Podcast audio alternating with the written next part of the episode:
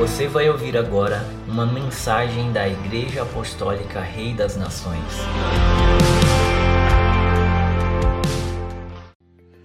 Olá, é muito bom chegar até você aí com esse quadro Edificando o Reino.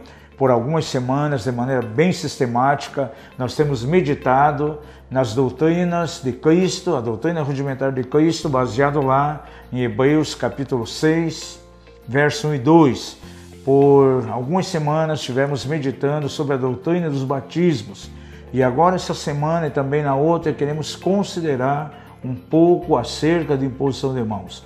Também no nosso canal nós temos recebido ali comentários, algumas perguntas, tem sido muito bom.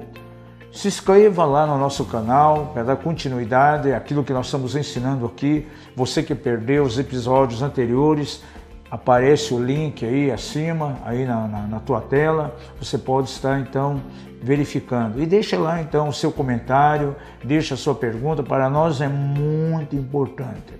Vamos lá, nessa semana vamos falar um pouco então sobre a imposição de mãos. Nós encontramos esse princípio de imposição de mãos já estabelecido até mesmo na função sacerdotal, porque o sacerdote que representava o povo diante de Deus de uma maneira tão clara, nós podemos ver alguns rituais que aconteciam no Velho Testamento, onde havia ali a identificação dos pecados da nação, os pecados do povo, com aqueles bodes lá, o bode emissário e também o bode expiatório. O sacerdote impunha suas mãos sobre o bode, ambos os bodes, e naquele momento estava vendo uma identificação aqueles animais, identificando então com os pecados ali do povo, havia ali uma transmissão, uma comunicação.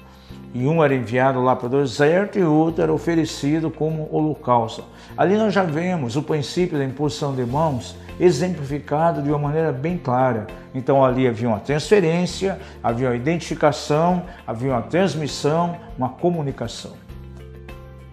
Agora, nós podemos considerar tanto o Velho como o Novo Testamento e vamos ver que a imposição de mãos cumpre alguns propósitos. Eu creio que para alguns a imposição de mãos é simplesmente como que um ritual vazio, é simplesmente uma doutrina que está ali na Bíblia, não é dado muita importância, muitas vezes até mal interpretado, até sendo muitas vezes mal usado, mas na vida cristã, a imposição de mãos ela cumpre um propósito muito importante. Se não fosse importante, não estaria incluso aqui nessas seis doutrinas rudimentares de Cristo. E nós vamos então considerar um pouco sobre isso.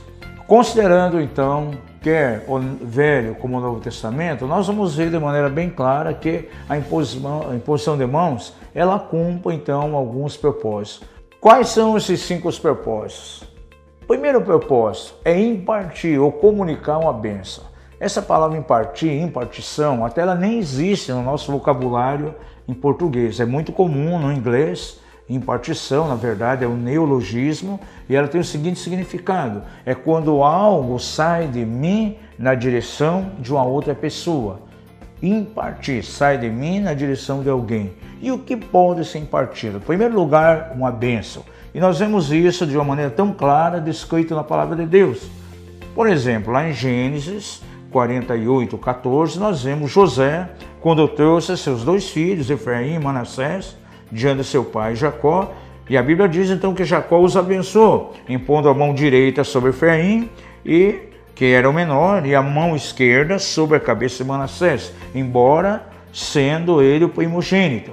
Então, naquele momento, estava sendo transmitido, impartido uma bênção. Jesus também praticou a imposição de mãos, algumas vezes nós vemos de maneira bem clara, lá em Mateus 19, versos 3 até o 15, também Marcos 10, 3 a 16, Jesus abençoando aquelas crianças. Então podemos ver de uma maneira bem clara, um dos primeiros propósitos da imposição de mãos é ministrar uma bênção. O segundo aspecto que nós encontramos nas Escrituras em relação à imposição de mãos é para a ministração de cura, a cura física. Jesus deixou uma orientação bem clara lá em Marcos 16, 17, 18: Em meu nome porão as mãos sobre os enfermos e eles serão curados. E me vem muito forte a minha mente agora, lá no Evangelho de Lucas, capítulo 13, quando Jesus ministrou cura a uma mulher que estava encurvada já por 18 anos. E a Bíblia diz que ela tinha um espírito de aflição. E Jesus impôs as mãos sobre ela, ela foi liberta e foi completamente curada. Então, na ministração de cura divina, é muito comum a presença da imposição de mãos. É interessante notar que a imposição de mãos geralmente ela vai seguida de uma palavra de oração ou ainda uma declaração profética. O terceiro propósito da imposição de mãos é exatamente para a ministração do batismo com o Espírito Santo. Não estou dizendo que é a única forma, porque há muitas formas de se ministrar o batismo no Espírito. Porém, a imposição de mãos é uma dessas formas. E nós podemos ver diversos exemplos aqui na palavra de Deus, quando pessoas foram cheias do Espírito Santo através da imposição de mãos. Por exemplo, em Atos capítulo 8, versículo 14 e 20, nós vemos que em Samaria aconteceu algo. Para lá, onde Felipe estava pregando o evangelho, eles tinham sido batizados nas águas e foi enviado Pedro e João para orar por aquelas pessoas que tinham recebido Jesus para que fossem cheios do Espírito Santo. E a Bíblia registra que eles oraram com imposição de mãos.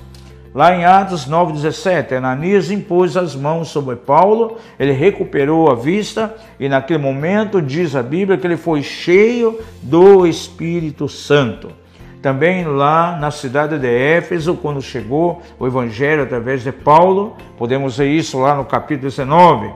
Eles haviam sido batizados simplesmente no batismo de João, e quando foi questionado aquele povo se conheciam, tinham experimentado o Espírito Santo, eles declararam: nem ouvimos falar sobre o Espírito Santo. E a Bíblia registra ali que Paulo então impôs as mãos sobre ele e eles então foram cheios do Espírito Santo, começaram a falar em línguas e também a profetizar. E o terceiro propósito da imposição de mãos é para impartir ou comunicar, compartilhar, transmitir dons espirituais e também ministérios. Paulo declarou que tinha um desejo muito grande de até Roma para estar com aqueles irmãos e comunicar a eles alguns dons espirituais. E eu creio que essa comunicação, essa transmissão seria dada a eles através da imposição de mãos. Nós podemos ver também Paulo declarando a Timóteo, lá no capítulo 4 da sua primeira carta, verso 14, que ele, aquele discípulo, não deveria negligenciar o dom que havia nele, o qual havia sido dado por profecia, por uma palavra profética, com a imposição de mãos do presbitério. Então veja, a imposição, a imposição de mãos, ela provoca uma, uma transferência. Eu creio muito na questão da transferência de unção, na transferência de dons. No meu ministério, particularmente, eu não fui formado dentro de uma forma acadêmica, mas muitos homens, muitas mulheres de Deus, balizados diante do Senhor, impuseram as suas mãos sobre mim e transmitiram muitas coisas. Então a imposição de mãos, ela traz aí uma transferência, comunica algo a nós. Paulo ainda na, na sua carta a esse discípulo, lá na sua, na sua segunda carta, no capítulo 1, verso 6, diz assim: Despertes o dom de Deus que há em ti, pela imposição das minhas mãos. Então, dons, ministérios podem ser transferidos através da imposição de mãos. No próximo episódio, nós vamos dar continuidade a esse assunto de grande importância. Curta aí a nossa mensagem né, no nosso canal, deixe ali o seu comentário, se inscreva e envie para outras pessoas também. Deus abençoe você grandemente. Obrigado por nos ouvir. Para mais informações, acesse o nosso site mapev.com.br.